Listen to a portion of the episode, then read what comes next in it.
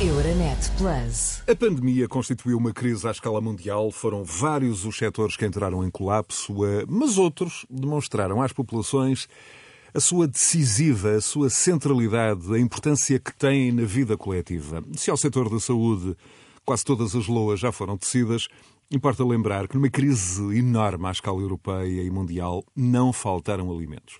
O sistema de alimentos funcionou bem, mas a jusante, a produção agrícola, funcionou ainda melhor, com a descrição de sempre, mas nunca falhando no essencial, numa das mais básicas necessidades eh, humanas, a alimentação. Afinal, podemos deixar de fazer quase tudo, mas não podemos deixar de comer. Mas será que a comunidade global reforçou a sua percepção ou a percepção de enorme resistência de um setor agrícola que não só havia resistido à crise financeira de 2008, como em 2020 fez frente com enorme sucesso à pandemia? Esta é uma das perguntas para este espaço. Afinal, a agricultura é um setor discreto de que pouco se debate nas sociedades desenvolvidas, quando a discussão é a inovação, o futuro, a transição digital ou o mundo do trabalho, num setor que está em mutação permanente, cada vez mais precisa de novos perfis, de gestores, de técnicos, de eh, profissionais. Também parece ser verdade que as sociedades modernas não estão particularmente preocupadas com a agricultura, mas colocam no topo das suas prioridades, e bem, questões como a alimentação, como a saúde, as alterações eh, climáticas, eh, no que às vezes conduz a opções quase contraditórias ou pelo menos potencialmente conflitivas. É sobre todos estes eh, desafios que nos vai eh, conduzir nos minutos seguintes o engenheiro agrónomo José Martino, gestor, consultor em territórios de baixa densidade e uma das vozes com pensamento eh, próprio no ecossistema agrário português. Engenheiro José Martino, muito obrigado pela sua disponibilidade e pela sua presença neste espaço, Decidir Europa. Eu vou começar com uma, uh, uh, uma provocação. Depois da agricultura uh, portuguesa e europeia não ter deixado que faltassem alimentos à mesa dos portugueses e dos europeus nos meses de chumbo dos confinamentos, acha que um, foi feita justiça ou que ainda continua a faltar o reconhecimento social mas também e sobretudo o reconhecimento institucional, o reconhecimento uh, político a um setor cuja performance foi uh, seguramente ainda uh, acima de todas as expectativas. E se sim, quais são as causas que acha que estão a contribuir para que assim seja? Bem-vindo. Obrigado. Agradeço a, a, oportunidade de poder expor a minha exposição no, no espaço público. Aqui quero vincar que estou cá como cidadão, portanto, e empenhado no desenvolvimento do, do país, portanto, porque muitas vezes sou interpretado como sendo o consultor que, que tem interesses e, e, que intervém no sentido de dar uma opinião para o que lhe interessa, portanto, e, e quer salvaguardar essa independência, e que, e que apesar de ser consultor, não deixo de, de ter a minha independência como cidadão portanto, e de me reconhecer no espaço público a poder dar opinião. Relativamente à questão do reconhecimento da agricultura face à pandemia, portanto, ela, ela foi feita pela, pela senhora Ministra da Agricultura na altura, na altura da primeira fase do Covid, e bem, tanto uma, uma campanha mediática forte de apoio à produção nacional. Mais tarde, na Agroglobal, pelo Sr. Primeiro-Ministro, também foi dado o, o reconhecimento aos agricultores. Portanto, posso dizer, e também o Sr. Presidente da República, portanto, do ponto de vista institucional, Uh, acho, acho que os agricultores tiveram, do ponto de vista político, a, a, cobertura que, que a situação mereceu e o seu trabalho, o seu sacrifício, a sua disponibilidade, o sair todos os dias para, para tratar do, dos vegetais, dos animais, porque a, a, agricultura não, não espera, portanto, ou se faz em determinadas alturas. Sim, determinadas importa, operações importa culturais. lembrar que a agricultura não confinou. Sim, e não confinou nem pode confinar, não é? porque hum, o que acontece é que a agricultura trabalha-se 365 dias por ano e, e, portanto, é, é, uma indústria a céu aberto, portanto, tem a sua penosidade, portanto, há aqui algumas discussões ultimamente relativamente à questão da mão de obra estrangeira e por aí fora, portanto, é preciso lembrar que são atividades duras, que exigem sacrifício, que há muita mecanização, mas também ainda há muito trabalho manual e que, portanto, e que, e que trabalhou sempre e que deu resposta. E isto tem, tudo, tem sobretudo a ver com uma perspectiva que eu não me canso de repetir, é que nós estamos, Portugal está integrado no espaço europeu. E, portanto, é aí que faz sentido portanto, a nossa, o nosso trabalho como, como agricultores, quer na produção de alimentos, quer também na agricultura de, de conservação, da, da agricultura, de, de, do que se chama de prestação de serviços do ecossistema, portanto, de preservar a paisagem, a biodiversidade, a qualidade das águas, os solos, portanto, por aí fora, todo, esse tipo, toda essa agricultura também é necessária. Mas na agricultura dos alimentos ligada ao mercado, teve uma resposta exemplar. Porquê? Porque a agricultura não pode parar. Ou seja, se alguém deixar de tratar das plantas ou dos animais, não tem rendimento. E, portanto, e depois vai começar-se quando o ciclo biológico der a oportunidade no tempo de, de se fazer. Portanto, eh, para isto para dizer o quê? Do ponto de vista institucional, houve reconhecimento do ponto de vista prático? Na minha opinião, não. E não porquê? Eh, porque do ponto, do ponto de vista do prático... ponto de vista prático, prático, uh, prático no, no, que dependa do, do, decisor político sim, também. do ponto de vista prático, o que é que nós notamos? Nós notamos, ok, houve uma fase em que os pagamentos foram facilitados, portanto, e bem, nos pedidos de pagamento, tanto não foram feitas as verificações do terreno e foi paga uma percentagem, e bem, e aí tenho de realçar. E, e Está a falar sobretudo na, naquelas medidas do Ministério da Economia não, relativamente às, às moratórias. Do Ministério, não, estou a falar do Ministério da Agricultura relativo a ah. ajudas ao investimento. Portanto, os pedidos de pagamento foram entregues e foram pagos sem uma verificação física, portanto, dando como bons que os documentos entregues na, nas direções regionais de Agricultura e Pesca estariam conformes e, portanto, fizeram pagamento, eh, colocou dinheiro na, na economia.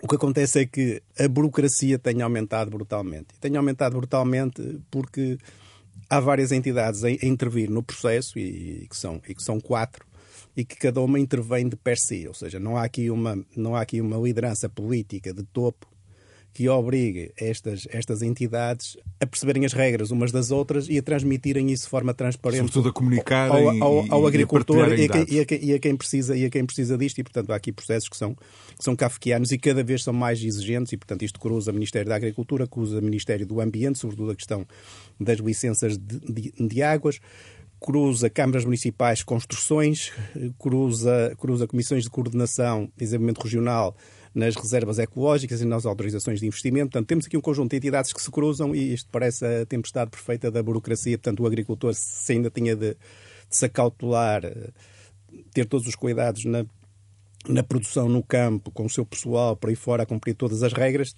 ainda continua a ter também aqui uma carga burocrática enorme que nunca que não, não, se, não se percebe quando é, quando, é que vai ser, quando é que vai ser dominado. Eu não sou dos defensores da da eliminação da burocracia. A burocracia, na minha opinião, é necessária porque somos muitos e, e portanto, temos interesses diferentes. Tem que haver regras para nos gerirmos e, e sabermos que direitos é que temos. Agora, eu sou defensor da, da burocracia transparente, ou seja, que cada ator, que cada promotor, que cada agricultor, eh, que cada técnico, cada interessado saiba quais são as regras do jogo desde o seu início. O que nem sempre acontece, ou seja, muitas vezes as regras do jogo mudam a meio e mudam a meio porque houve uma auditoria da Inspeção Geral de Finanças, porque houve uma auditoria da, da Comissão Europeia, portanto, as, as, regras estão sempre a mudar. E, portanto, e depois o que acontece é que eh, muitas vezes mudam com efeitos retroativos, o que, o que até é ilegal, e, portanto, mas o que é certo é que a prática tem-nos dito, tem-nos dito isto.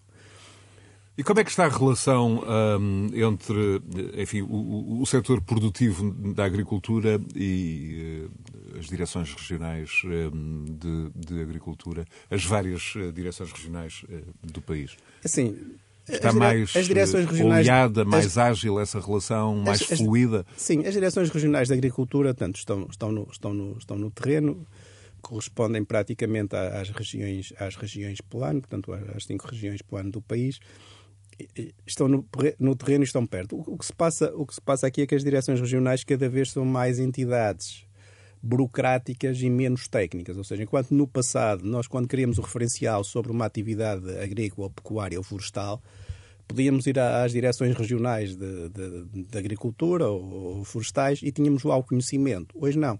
Hoje lá temos os, os, burocratas das ajudas, ou seja, quem analisa candidaturas, quem, eh, quem trata de pedidos de pagamento, quem trata do licenciamento, portanto, e, eh, quem trata um bocadinho lá de recolha de, de informação para as contabilidades agrícolas e, e, e, gira um bocadinho à volta, à volta disto, ou seja, as direções regionais e o Ministério da Agricultura passou às vezes até, até digo um pouco a a brincar, passou a ser o Ministério da Gestão das, das Ajudas Europeias e, portanto, e, e toda, toda a burocracia que implica.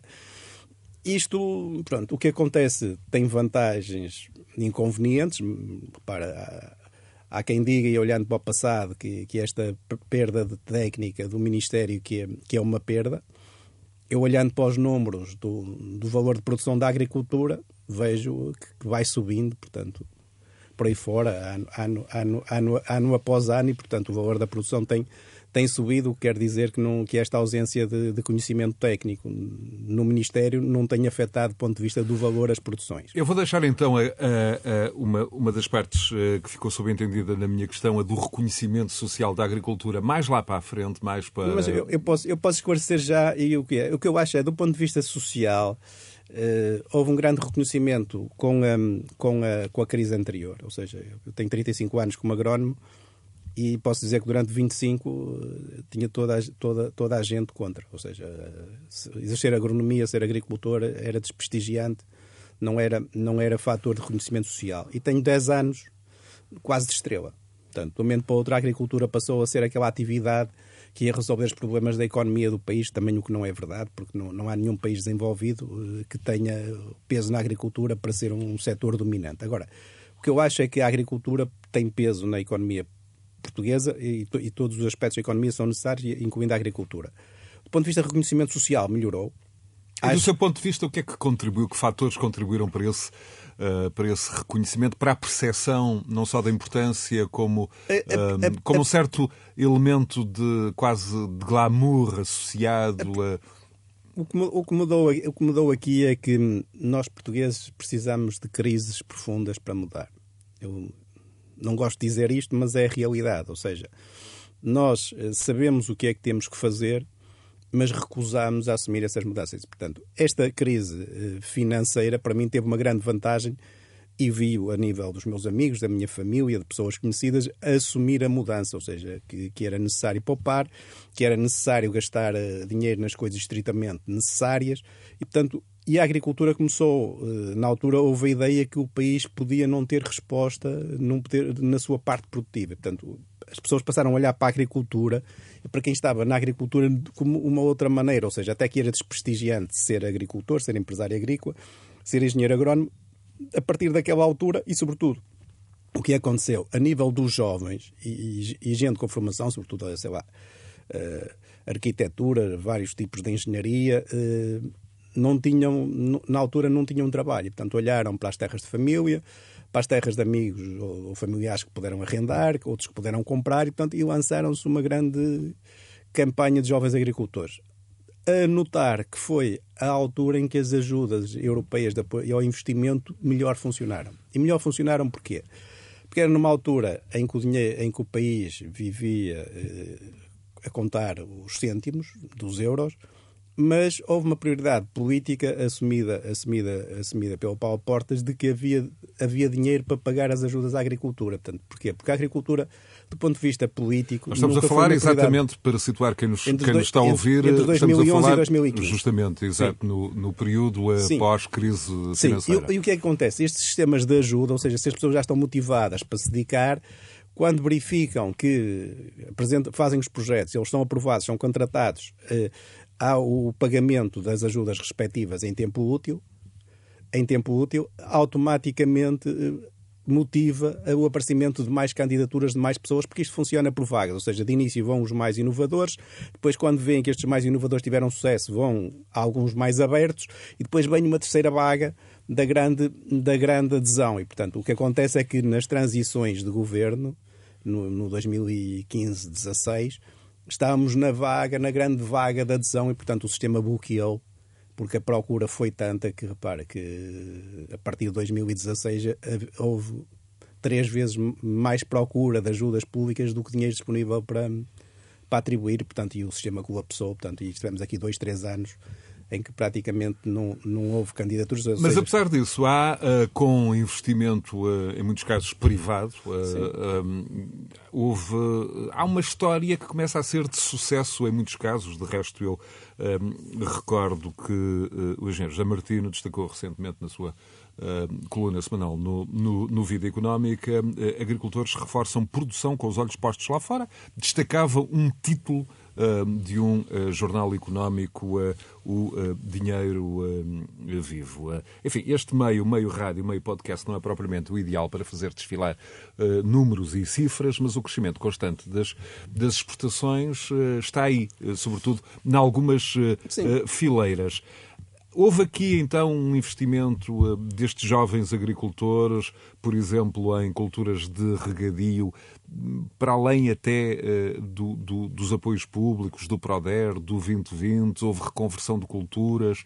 No fundo, o que eu lhe estou a perguntar é que quadros tem testemunhado no terreno um, e quais são as, as fileiras que, de alguma forma, tem identificado com maior uh, potencial performativo do, do, do, ponto de vista da produção agrícola? É assim, as fileiras que têm melhores resultados são as fileiras onde o país tem, tem maior aptidão de solos e de clima para a produção. Portanto, é o caso dos hortofrutícolas, é o caso da vinha e do vinho, consecutivamente, e é o caso do, do, do olival e, portanto, da produção do azeite. E depois, eh, paralelamente, também os produtos de, de qualidade, de alguma maneira, não, não muito, eu acho que o potencial é muito maior, falta, falta trabalhá-lo.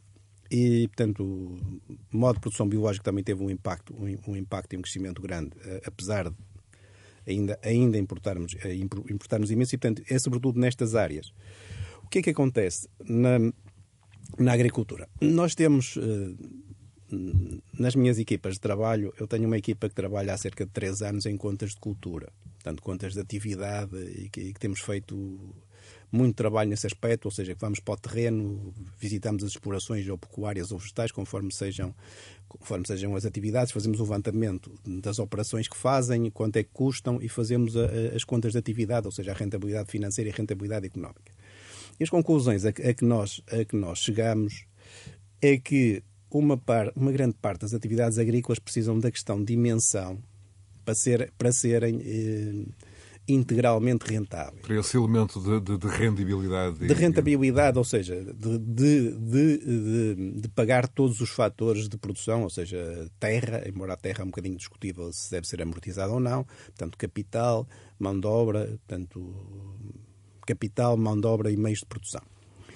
O que é que acontece? Por isso é que existem ajudas públicas ao investimento, porque esta, esta questão é um jogo um bocadinho subvertido, tanto da, que existe na Europa, ou seja, a Europa está a produzir na sua agricultura com determinadas regras, ou seja, em que os agricultores têm que cumprir regras ambientais, têm de cumprir regras sociais, e bem, ao dizer isto, e bem, só que depois dá a oportunidade no mercado mundial a recebermos produções de outros países, de países terceiros, de outros continentes, em que isto não é, não é cumprido e, e moedas fracas. E, portanto, o que acontece é que o agricultor português, português e europeu, quando chega ao mercado, mas sobretudo português, quando chega ao mercado, tem dificuldade, tem preços relativamente baixos na venda dos seus produtos. E, portanto, a única maneira que tem de se defender disso é aumentando as produtividades, ou seja, a produção por unidade de área, a produção por animal, e, portanto, tem que trabalhar tecnicamente para fazer isso, mas incrementando os fatores de produção sem subir demasiado os custos, ou seja, percentualmente não pode subir os custos acima do rendimento bruto, senão perde dinheiro. Portanto, e, e, caminha um bocadinho para a quadratura do círculo em que tem que pressionar e utilizar tudo o que tem à mão nomeadamente. Mas nessa, nessas avaliações, nesse, nessa espécie também de quase de, de benchmarking que faz entre uh, uh, o, o, potencial eh, de rentabilidade da agricultura portuguesa e os casos que conhece, por exemplo, Sim. na Europa, há pouco falou um, da política europeia, não falamos aqui da PAC, mas, mas, sabemos, um, por exemplo, da questão uh, do leite, historicamente na França. O que é que, o que, é que tem encontrado nessa, nessa comparação? Um, encontra um cenário positivo do ponto de vista da, do potencial das, das, explorações portuguesas? Estou a falar, por exemplo, na fileira uh, das frutas, dos legumes, de flores, de hortícolas, é, é assim. ou e o contrário nos cereais? Como é que. Aliás, eu lembro que nessa sua coluna uh, também punha em contraposição um, um título do Expresso um, quanto a um eventual comprometimento do abastecimento de cereais um, em Portugal uh, e o eventual aumento até do preço dos cereais e dizia que concluía dizendo que são duas versões de duas realidades agrícolas em Portugal publicadas no mesmo dia. Sim, reparo, o que acontece, pronto, há determinados, há determinados uh, mitos e correntes na, nas agriculturas de Portugal. A primeira questão é que em Portugal não há uma agricultura, há várias agriculturas, ou seja, não é a mesma coisa fazer agricultura no Minho traz os montes, beira interior, beira litoral, Ribatejo Oeste, Alentejo e Algarve. Então, estou só a falar de continente, nem sequer estou a comparar com, com as regiões autónomas. Portanto, em Portugal nós temos, nós temos agriculturas muito diversas, mas ao fim de 35 anos de ajudas, nós temos problemas estruturais que são praticamente os mesmos de sempre. Problemas estruturais é que nós temos. Um dos primeiros problemas estruturais que, que Portugal tem é a questão da água.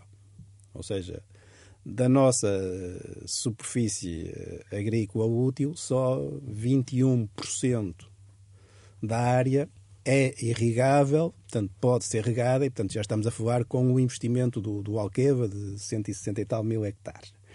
E depois dentro dessa área, a que é efetivamente regada ainda é menor. Portanto, estamos a falar de, de coisas. Portanto, o que acontece é, nós estamos num, num país que tem tem vários climas, mas tem, eh, predomina um, um clima tipo mediterrâneo, em que na altura em que chove é quando a temperatura é mais baixa e, portanto, que as plantas não crescem. E quando as plantas, a temperatura é mais alta e as plantas têm potencial para crescer, não há água porque não chove. Portanto, quando que há países no norte da Europa que isto está adaptado, ou seja, quando há temperatura mais elevada também chove e, portanto, não, a questão a questão da água e do regadio não é tão, não é tão forte. Portanto, este é um, mas, este... mas, isso é um elemento que, de alguma forma, uh, Sim, contraria está... aquele mito uh, de termos uh, solos mediterrânicos muito bons, uh, condições absolutamente únicas para o crescimento agrícola, apesar de tudo, há aí uma certa complexidade. Sim, não, o que acontece é assim, esse é outro mito da, da, da, de Portugal relativamente à, à, agricultura. Nós não temos, os solos bons para fazer agricultura em Portugal são em porcentagem muito, muito baixos, são 5, 6%, ou seja, estamos a falar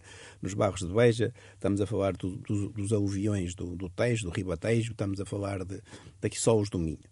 Repare, o que acontece é que nós, o que faz a diferença no resultado final, na minha opinião, é, é o agricultor, é a qualidade do agricultor, é a sua capacidade de, utilizando os fatores que tem, de ser capaz de os, de os mesclar, de fazer um sistema e depois ter um resultado final que vai competir com os outros. E, portanto, esta parte é que é brilhante. Nós temos agricultores e empresários agrícolas que são, que são espetaculares. Portanto, aqui as agriculturas. Uh, rodam, eu, costumo dizer, a várias velocidades, ou de geometria variável, também lhe chamo, que é, nós temos agricultores que fazem agricultura como há, sei lá, 500 anos ou há 100 anos, para, para não exagerar, temos agricultores de ponta que fazem agricultura, está a perceber que, não, que se comparar qualquer uh, agricultor americano ou australiano ou neozelandês ou, ou alemão, não fica atrás em nada. Agora, nós temos estas, estes problemas estruturais. Um, um, é da água, outro é da propriedade, ou seja, nós temos solos com alguma fertilidade no centro e norte, as propriedades são pequenas, ou seja, quer a parcela, quer a exploração, o conjunto das parcelas, que a exploração agrícola, o conjunto dos fatores que produz.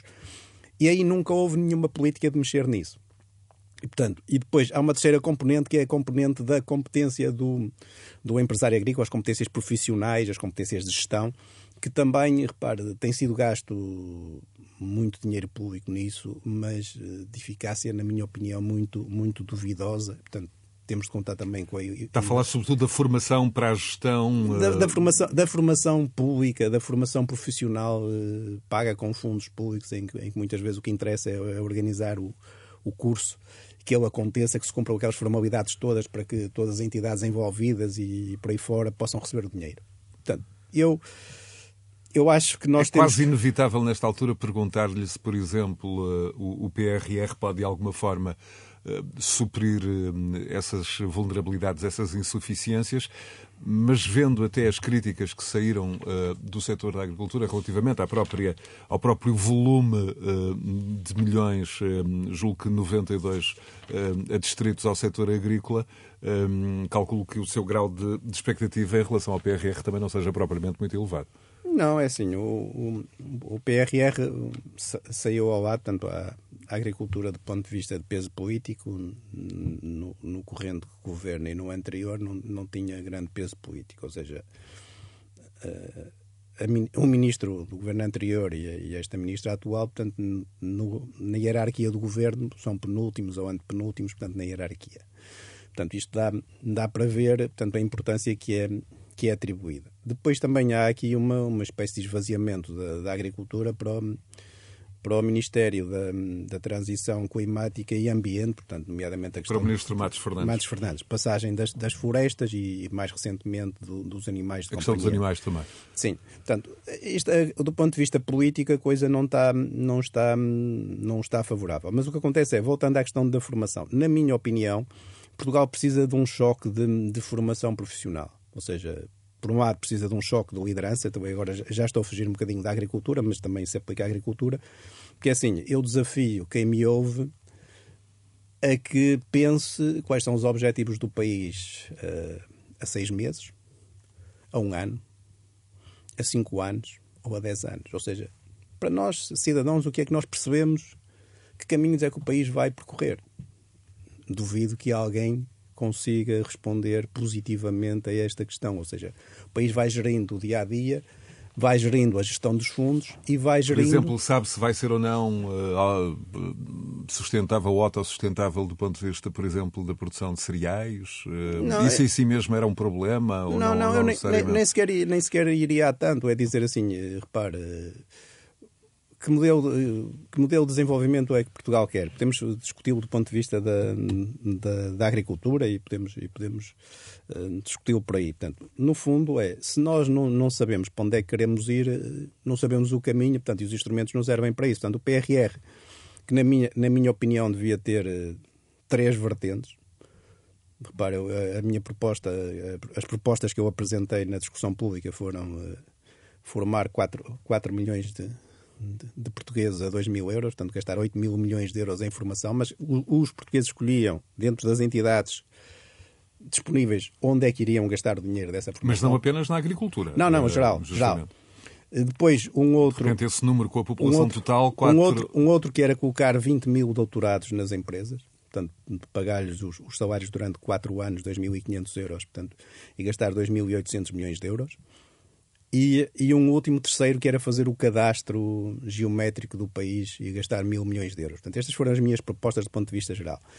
Mas se quiser voltar, voltar à agricultura, portanto. O, um, já agora, já que estamos no PRR e vamos já voltar à Sim. agricultura, um, também um, tem, sido, tem tido intervenções públicas uh, mostrando algumas reservas em relação uh, ao PEPAC. O PEPAC é a sigla do Plano Estratégico da Política Agrícola Comum, hum, que é um documento elaborado uh, pelo Ministério da Agricultura, enfim, com as regras do pacote das ajudas financeiras da União Europeia, neste período, neste ciclo 2023-2024. 27. E o engenheiro José Martino uh, tem, enfim, colocado uh, terceiro da lista algumas reservas uh, uh, ao, ao, que pode vir aí. Não, eu, eu, coloco, eu coloco reservas porque há, há, há duas coisas que eu não aceito na, que eu não aceito na, na sociedade portuguesa. Não aceito que, que existam potencialmente 20% de pobres acho que o país tem condições para, para ser um país desenvolvido, ou seja, que é capaz de criar riqueza para que é capaz de criar riqueza para distribuir e pagar o Estado Social a que temos direito. Ou seja, nós hoje temos um Estado Social que é suportado pelo, pelo fluxo financeiro dos fundos europeus. E nós, neste caso concreto, estamos a falar do envelope de 10 mil milhões de euros, sim, eh, sim. grosso modo. Sim, é 9.722 milhões, mais a, contrapartida nacional, que serão 100 milhões, 85 a 100 milhões de euros por ano, portanto estamos a falar de 10 mil milhões.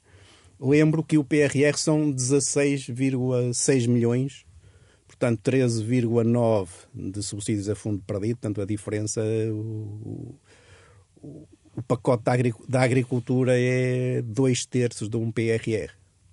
E para mim, portanto, o que me choca é que temos ajudas financeiras há 35 anos e que, isto não consiga melhorar os resultados económico-financeiros das contas do país. Ou seja, pelo menos e do ponto de vista do setor agrícola, quais foram essas oportunidades perdidas? Eh, ou colocando a questão já prospectivamente, não.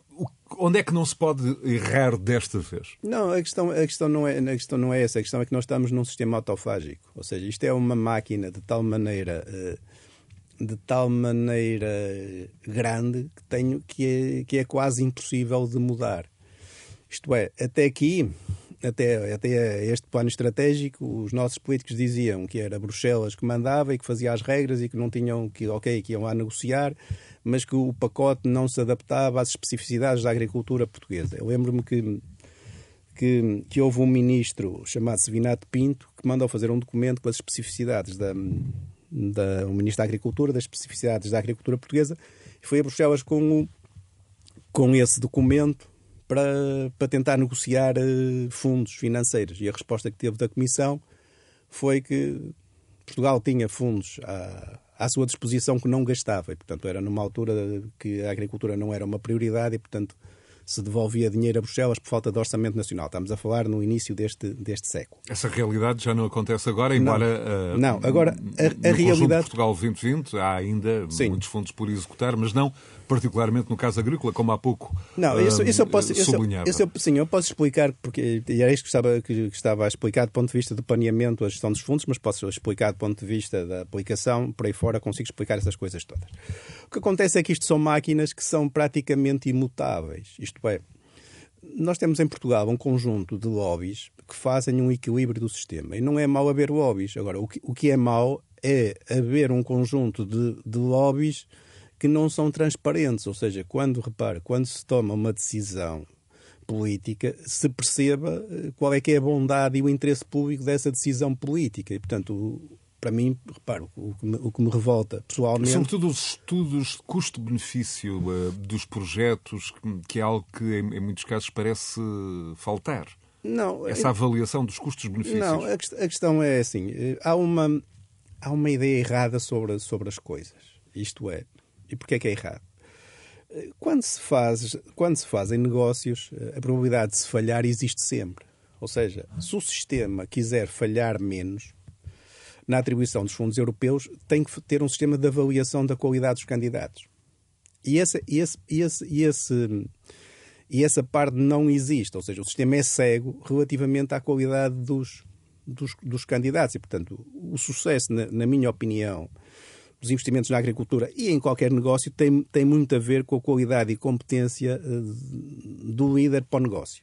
Muitas vezes, ok, da sorte, das oportunidades, da gestão, mas sobretudo da capacidade de lidar. E, e, e, estas coisas são vistas do ponto de vista muito técnico, está a perceber? Ou seja, repara, a malta diz, ah, isto, a malta da agricultura falha muito. A malta da agricultura falha 45%.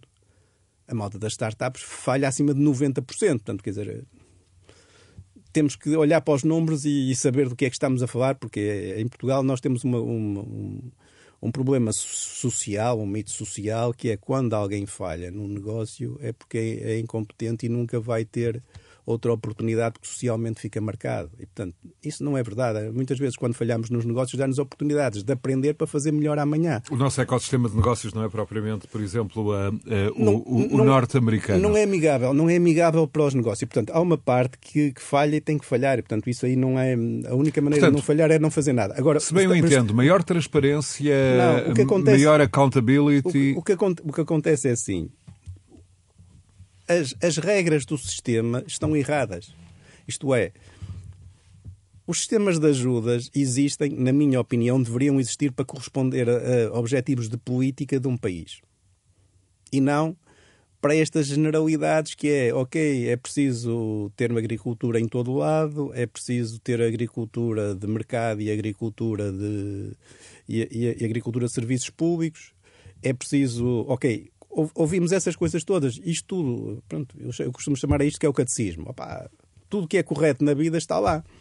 Mas depois há uma realidade na vida que é não, não há orçamento que chegue para chegar a tudo e a todos. Não, não vale a pena. Repare, nós temos 35 anos de experiência e devíamos olhar para as coisas e perceber, ao fim de 35 anos, que as coisas têm. Não, não se pode seguir o mesmo caminho. Portanto, o que se está a fazer é outra vez a fazer o mesmo caminho. Agora, para isto, era preciso fazer as mudanças em tempo útil. Porquê? Porque isto tem prazos muito apertados, tem regras de Bruxelas a cumprir, apesar de sermos nós a fazer, e, portanto, e depois tem um sistema centralista. Onde isto está errado é que há meia dúzia de, de, de pensadores ilustrados em Lisboa, no Ministério da Agricultura, e, sobretudo, no Gabinete de Planeamento e Políticas, que decidem as coisas todas do, do país. E, portanto, por exemplo, para mim, o que eu defendo é que o pacote das ajudas devia ser regionalizado. Que era, quanto é que é o pacote do Norte? X. Quanto é que é o pacote centro? Y. Quanto é o pacote do, do Tejo? C. Quanto é o pacote do Alentejo? Por aí fora. E depois, cada direção regional e cada. é que devia fazer o seu, o seu PEPAC e depois deviam juntá-los e fazê-los. Não, aqui não, aqui é centralista, é de cima para baixo. O que é que é? É as mesmas. Porque é que dá princípios errados? Depois vai concorrer, ok.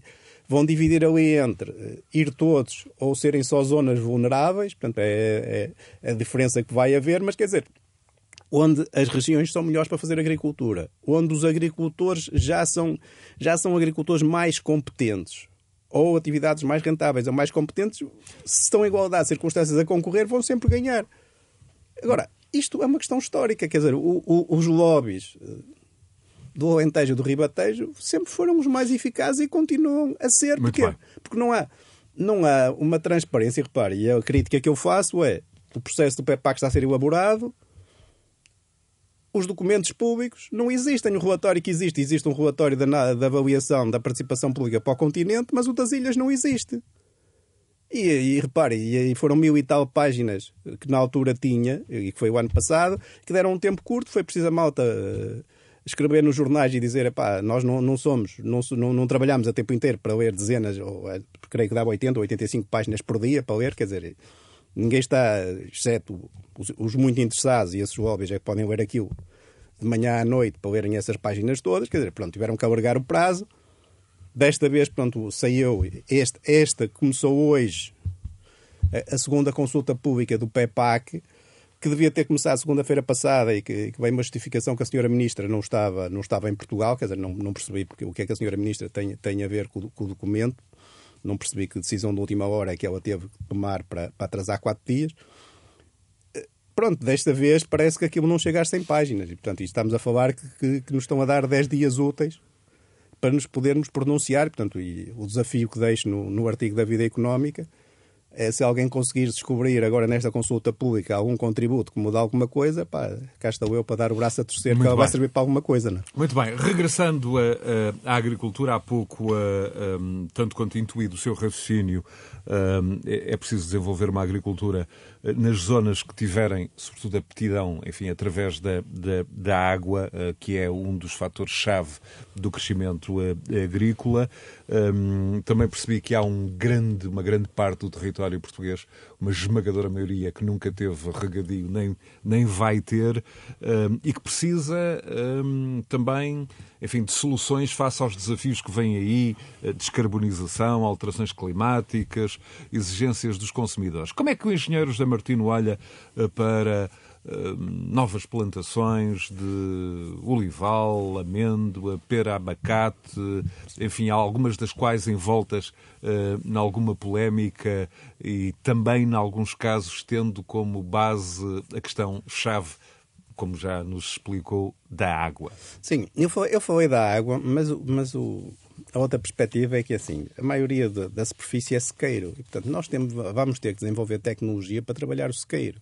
Ou seja, quando se fala muito em regadio, fala-se muito em regadio porque aquilo que se coloca a água, as culturas são mais produtivas e, portanto, a partir dessa, dessa maior produtividade, temos a oportunidade de chegar ao mercado, de poder exportar, de ter rendimento líquido que nos permite comprar no mercado internacional aquilo, aquilo que que os outros produzem mais barato do que nós, que é o caso dos cereais, ou seja, nós podemos ir ao mercado internacional. Portanto, o que está a dizer é apostamos eh, em hortícolas, flores, eh, frutos vinho, eh, e com vinha, essa mais-valia vamos comprar cereais. Cereais, ou seja, aqui onde nós temos menos aptidão, quem diz cereais diz, diz outros produtos por aí fora, onde, claro. nós, onde o país não tem aptidão, portanto, se for fazer, vai fazer a custos muito mais caros, vai comprar, e portanto, nós não somos um país rico para nos podermos dar ao luxo de estar a colocar recursos eh, com, com uma eficiência muito baixa.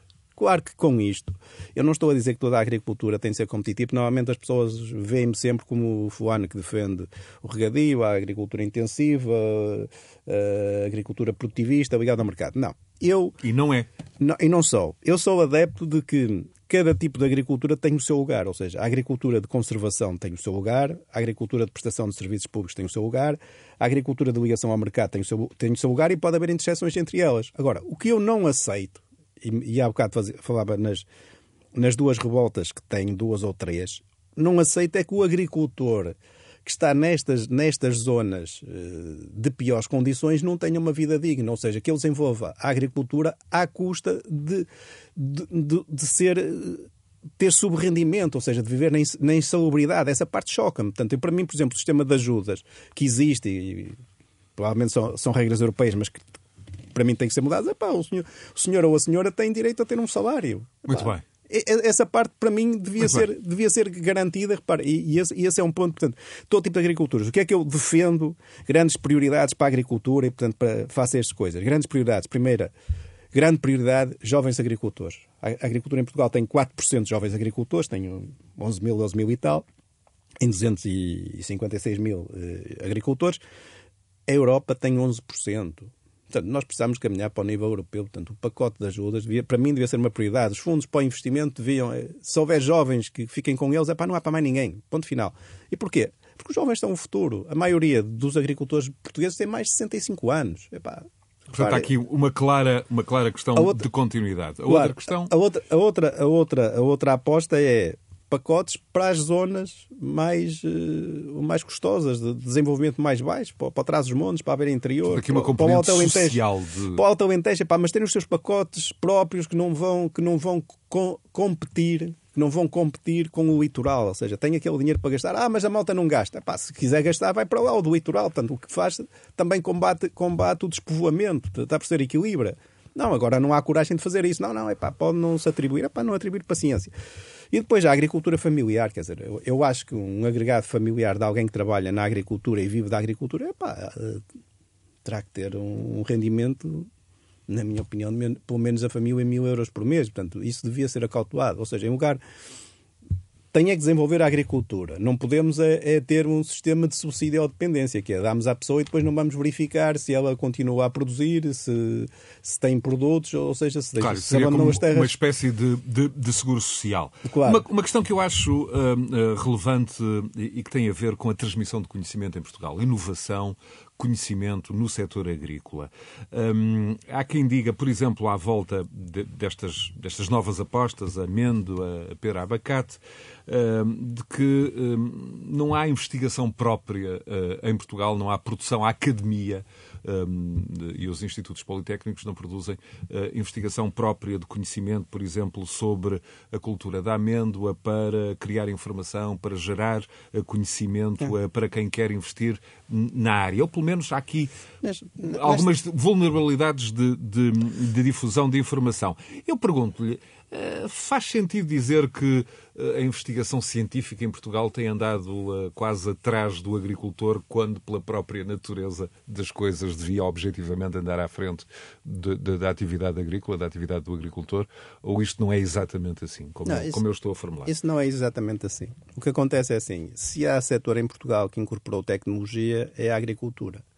Só que a agricultura, como eu já disse, vai a várias velocidades, ou seja, tem, tem agricultores que, com agricultura digital, ou seja, tem sensores, tem recolha de dados, tem computadores, tem big data, portanto, tudo isso, tratamento de todos esses dados, de problemas novos que se levantam a nível de, das regras de circulação de água no solo, de fluxos de, de seiva na planta, de, de graus de crescimento do fruto, por aí fora. Há, há gente aí de ponta. O que acontece é que tem outros que ainda estão na enxada. E, portanto, isto tem a ver com o sistema de. Mas vamos então falar desta, desta de tecnologia de ponta. Mas, mas eu, eu, já. Eu, dessa transmissão eu respondo, de conhecimento. Eu, eu respondo-lhe eu respondo à questão que me colocou diretamente. O que acontece é assim. Nós, em Portugal, e, e para, o, para, o, nível, ou seja, para o negócio que nós fazemos na agricultura, nós temos que ter um, um, uma investigação inteligente. E o que é que é a investigação inteligente? É, em primeiro lugar, fazermos o estado da arte, sabermos a nível mundial, para cada uma dessas atividades, dessas e de outras da agricultura, onde é que está, o que é que estão a fazer, como é que já estão a implementar, o que é que tem no terreno. Ou seja, nós temos que fazer um benchmarking, que é, que é o termo técnico para, para, para espionagem agrícola, industrial, por aí fora. Portanto, Neste caso, fazer... partilha de comunicação, no fundo, claro, e portanto, de conhecimento. Claro, mas no fundo é, nós temos que fazer uma recolha a nível mundial do que é que, do que, é que se faz nessas atividades. Para, para mim não é novo, portanto, a cultura do Kiwi deu, deu um salto em Portugal, porque eu e outros colegas, mais três ou quatro, o fizemos, ou seja, fomos para esse mundo fora, ver como é que os outros faziam em Itália, na Nova Zelândia, no, no Chile, portanto, na Grécia, portanto, fomos para aí fora e depois fomos, fomos fazendo introdução de tecnologia inteligente, ou seja, não é a introdução cega da tecnologia adaptada às nossas condições. Mas quando, quando eu refiro Agora, a partilha de conhecimento, por exemplo, institutos como o Instituto Superior de Agronomia o que acontece, o que partilham esse conhecimento, Agora, estão a fazer essa investigação? Agora, o que acontece é o seguinte: uh, pronto, há, uh, há, aqui duas, duas questões que, é, que são, por um lado, as universidades e os politécnicos têm como principal função formar técnicos. Ou seja, a principal existência dessas entidades é formar técnicos para o mercado. Licenciados, mestrados, doutorandos, por aí fora. Portanto, essa é a primeira.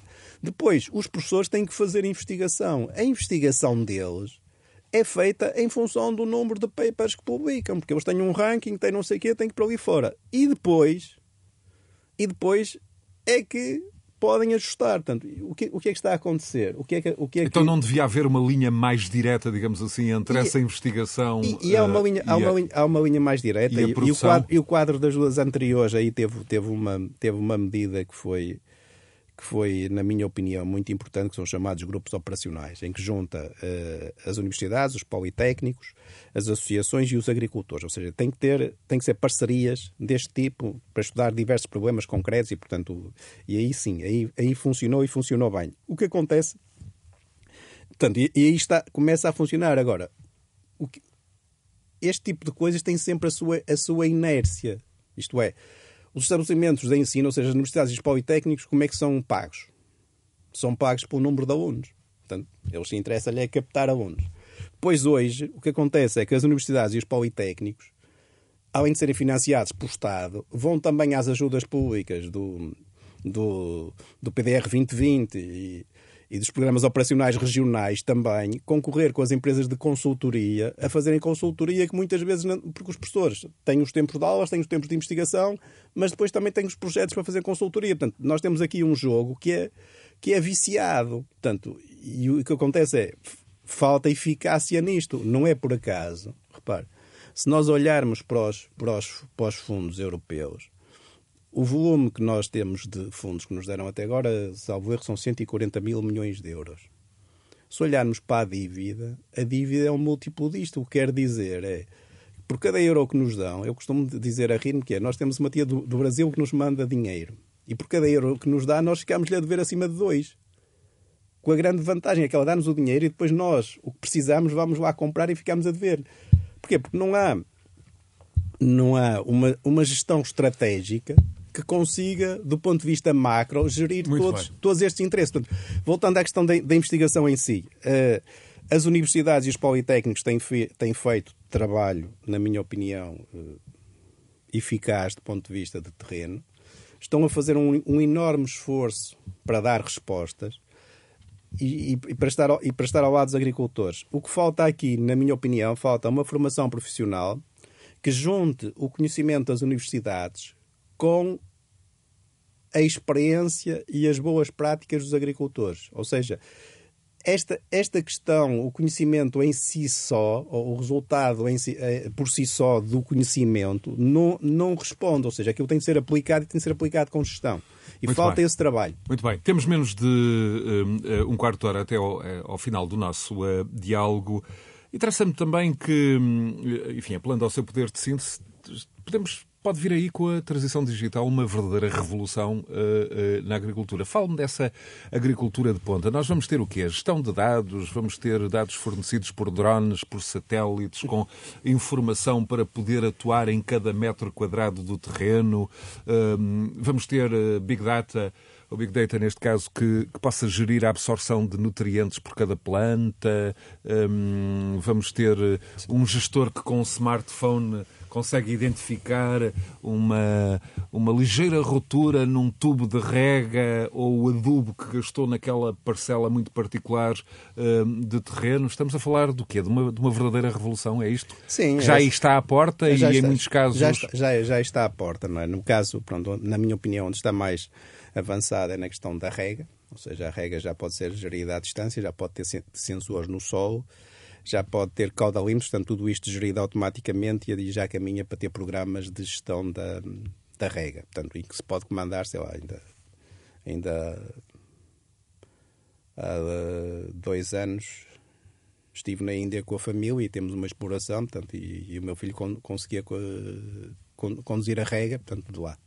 Portanto, e quando dava alarmes, portanto, que era preciso ligar ao, ao empregado, portanto, em, em real time conseguia intervir. Portanto, isto já, já existe do ponto de vista da rega, existe também do ponto de vista da, da gestão da pecuária, portanto, o, os robôs que os robôs da ordenha, que também são recolhem todos os, os dados relativamente à gestão do, dos, dos rebanhos de, de bovinos, portanto, também fazem isso. O que vai o que vai acontecer é falou, que... Falou em robôs, peço desculpa de interromper. Uh, nós sabemos que nos últimos 30, 40 anos assistimos à, à, à mecanização, por exemplo, do olival.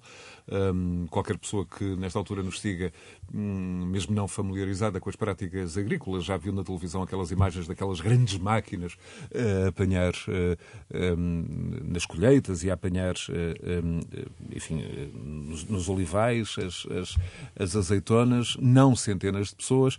E há quem diga que não for a sensibilidade de algumas plantas particulares ou certos frutos como framboesas, mirtilos, muita da ação humana já seria uh, dispensada e que, de resto, há gente da robótica neste momento a trabalhar em sistemas de apanha, mesmo desses frutos mais sensíveis. Sim, sou... A robotização é, é, é inevitável sou... até aí? Eu, eu, sou, eu sou dos que acredito nisso.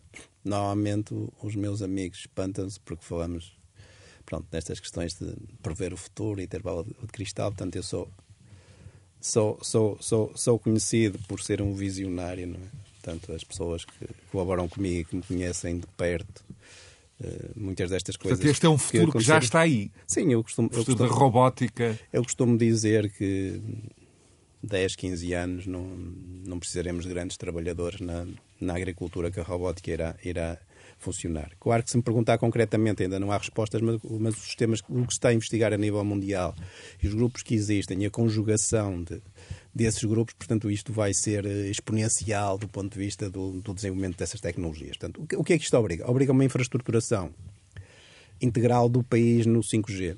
É? E depois isto tem muito a ver com a gestão Portanto, dos fundos. 5G em todas as zonas, Bem, áreas agrícolas, claro. justamente para que o agricultor, com o seu smartphone, com o seu tablet, sim, sim. Eh, tenha possa, eh, possa acesso gerir, a largas áreas do possa, território. Possa gerir, eh, gerir, gerir, gerir isso. Claro que pronto, estamos a falar no admirável mundo novo, portanto do Aldous Huxley Sim, e, claro. e, portanto, e, não só. Não só. Sim, nosso admirável mundo, mundo novo. Mundo novo, portanto, no mundo novo da, da agricultura que eu, que eu espero que os meus 59 anos ainda, ainda, ainda uh, assistir a isso. Portanto, eu acho que vamos ter uh, portanto, um, um, caminhar muito forte da, da, agricultura digital. Normalmente confundem agricultura de precisão com digital, mas não são a mesma coisa. Portanto, digital é recolha de dados e o, e o seu tratamento por, por, máquinas, por programas, e a de precisão é recolher dados eh, específicos, eh, referenciados no espaço e no tempo. E para, dar uma diferença, repare, eu conheço um produtor que faz agricultura de precisão sem ser digital. O que é que ele faz? Eh, conta as varas todas da, da plantação de kiwis que tem, o número de gomos, o peso que dá em cada entrelinha, o, por metro quadrado quantas faz amostragens de, de, de botões, de frutos, de, de, de quilos, por aí fora. Portanto, consegue fazer aquilo e eu e outra, e outra pessoa recolhem à mão, porque, porque a superfície da, da, exploração é pequena, e trata no Excel e consegue ter, fazer agricultura de precisão. Portanto, normalmente confundem uma coisa com a outra, que é as pessoas só querem fazer agricultura de precisão quando tem o digital, ou seja, quando aquilo é automático e, e, é, e é um princípio que tem a ver com a boa gestão. Portanto, vai caminhar nesse sentido, ou seja, da agricultura digital, das recolhas dos dados automática, de, desse, desses dados ficarem armazenados e depois poderem ser, ser tratados, não é? E, portanto, aí é, aqui é, é, é, é paradigmático e é conhecido no país todo o, o, o João Coimbra, portanto, um agricultor que produz milho, que recolhe esses dados e que depois entrega a equipas na Ucrânia, na Turquia, portanto, para lhe tratar dados de determinadas áreas, portanto, e que se consegue dizer por X dólares ou por X euros fazer aquele trabalho face àqueles dados. Portanto, o que é preciso, caminha isto, é para haver dados e depois de fazer a gestão, a gestão, desses dados. Porquê? Porque nós estamos a, a recolher muitos fatores aleatórios, não é? porque é uma indústria a céu aberto e, portanto, precisamos de ter esses dados para, e quanto mais dados tivermos, depois mais, fiáveis, é, mais fiável é a estatística e, e o apoio à decisão. Portanto, isto são tecnologias de apoio à, à decisão. Portanto, vai por aí. O que, é que eu, o que é que eu acredito que vai acontecer em Portugal? Portanto, o que vai acontecer em Portugal é, e o que está a acontecer é uma, uma especialização na, na agricultura, portanto, onde, e, está a acontecer a especialização por regiões, ou seja, na Póvoa e no Oeste temos horticultura, temos cerejas em Rezende e no Fundão e alguma parte em Trás-os-Montes, temos eh, maçãs em Trás-os-Montes, na, na Beira Alta e, e, e, no Oeste, portanto, temos frutos vermelhos em, em, em Odmira, portanto, há uma especialização, porquê? Porque tem boas condições de sol e climas, mas depois também tem eh, agricultores e empresários que, que são Aquelas bons. culturas da moda que eu há pouco referi, São as bons. amêndoas, abacate, Sim. fazem parte dessa especialização também. Sim, fazem parte dessa especialização. O que é que- Não diaboliza nenhuma em particular. Não, o que acontece, o, que- é que, o que é que há aqui na sociedade? Há uma há uma confusão muito grande, que é confundir eh, desordenamento do, ter- do território cultural com agricultura intensiva. Ou seja, se eu tenho 50 km de olival no Alentejo, que faço uma estrada com 50 km e só vejo olival, é lógico que o que está mal é haver, 50, haver este, tanta área junta. Porque se aquilo tivesse a mesma área no mosaico, que tivesse o olival, o montado, a amêndoa, as pastagens, e podia ter a mesma área, podia ter, continuar a ter uma exploração que tenha 50 hectares, ou 100 hectares, ou 200 hectares, mas bem. dis- distribuído no território. Agora, o que acontece é, em Portugal, nós Mais temos... uma vez o debate da sustentabilidade Não, sim, mas- versus eh, sim, agricultura intensiva. Sim, mas o que acontece é sustentabilidade versus não. O que acontece, a base do problema é o português tem horror à organização, ao ordenamento. O, o que é preciso, repare, nós temos N instrumentos de ordenamento. Se os sobrepuser uns nos outros, aquilo é incompatível. Porque a entidade A faz, o- faz a sua carta Muito bem. para José Martino, sei eh, o quê. tenho só quatro minutos para, para o nosso diálogo. Eh, Peço-lhe que abra a sua grande angular de Portugal para, para o planeta. Acabamos de sair da, da Cimeira de Glasgow, muito importante do ponto de vista das alterações eh, climáticas. Sabemos que a Comissão Europeia, eh, da senhora Ursula von der Leyen, tem como objetivo a descarbonização total da economia em 2050. Já agora, em 2050 também se prevê uma população mundial de 10 mil milhões de habitantes, 10 mil milhões de pessoas, eh, com um aumento do poder de compra. Isso vai obrigar a que sejam produzidos mais 70% dos alimentos, dos alimentos que hoje se produzem. Como é que, em três minutos, deslinda esta equação? Eh, Com uma agricultura eh, baseada em conhecimento, em tecnologia, que permita produzir mais, muito mais, na mesma área de terra. Eu recordo que a área agrícola do planeta é 3,5%, 3,5%, e dizem, confirmar-me ou não, que já não se fabrica mais terra. Sim, Nem se eh, pode fabricar. Pronto, o que, o que eu acho, ponto um, eh, se conseguirmos eh, limitar os desperdícios, ou seja, uma, parte, uma grande parte das produções de hoje são, são, são produções que, que não são consumidas. Portanto, esse é um ponto-chave. O outro ponto é assim, eu, eu acredito na, na tecnologia e acredito na organização. Portanto, eu acredito que a prazo a agricultura vai ter sistemas entre o intensivo e, e, o- e os modos de produção biológica. Ou seja, cada uma das partes vai integrar. eh, Portanto, colocar a cultura certa no sítio certo, ter alguma atenção ao- ao- aos fatores de produção do ponto de vista de fertilizantes e de fitofármacos. Essa é a parte, é a parte da integração da, da agricultura biológica na, na- na- na intensiva. Na intensiva eh, vai trazer a gestão, portanto, a capacidade de gestão de planeamento. E está assustado com as alterações climáticas? Por exemplo, nós aqui ainda não falamos das florestas e estamos a, a dois minutos do final do nosso diálogo. Não, é assim, eu, hum, a questão das alterações climáticas em, em- em Portugal, nós vamos senti-las muito fortes.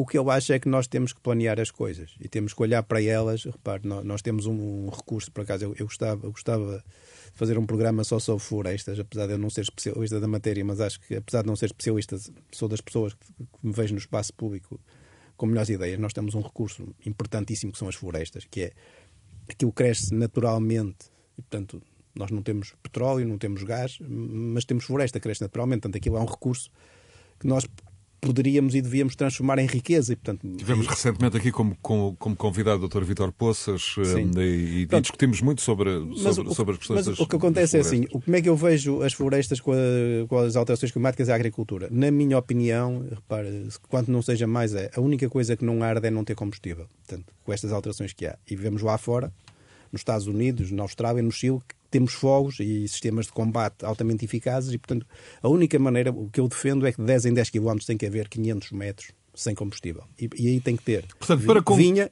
pastagem, medronheiro, ou seja, coisas de baixo combustível. Isto é o que eu defendo. Portanto, o que acontece é, desde 2017 para cá não ardeu porque não houve condições, mas a massa combustível está lá e quando houver condições, quando houver golpes de calor de 40 graus, vento, não sei o que, por aí fora, vai arder. Ponto final. Muito bem.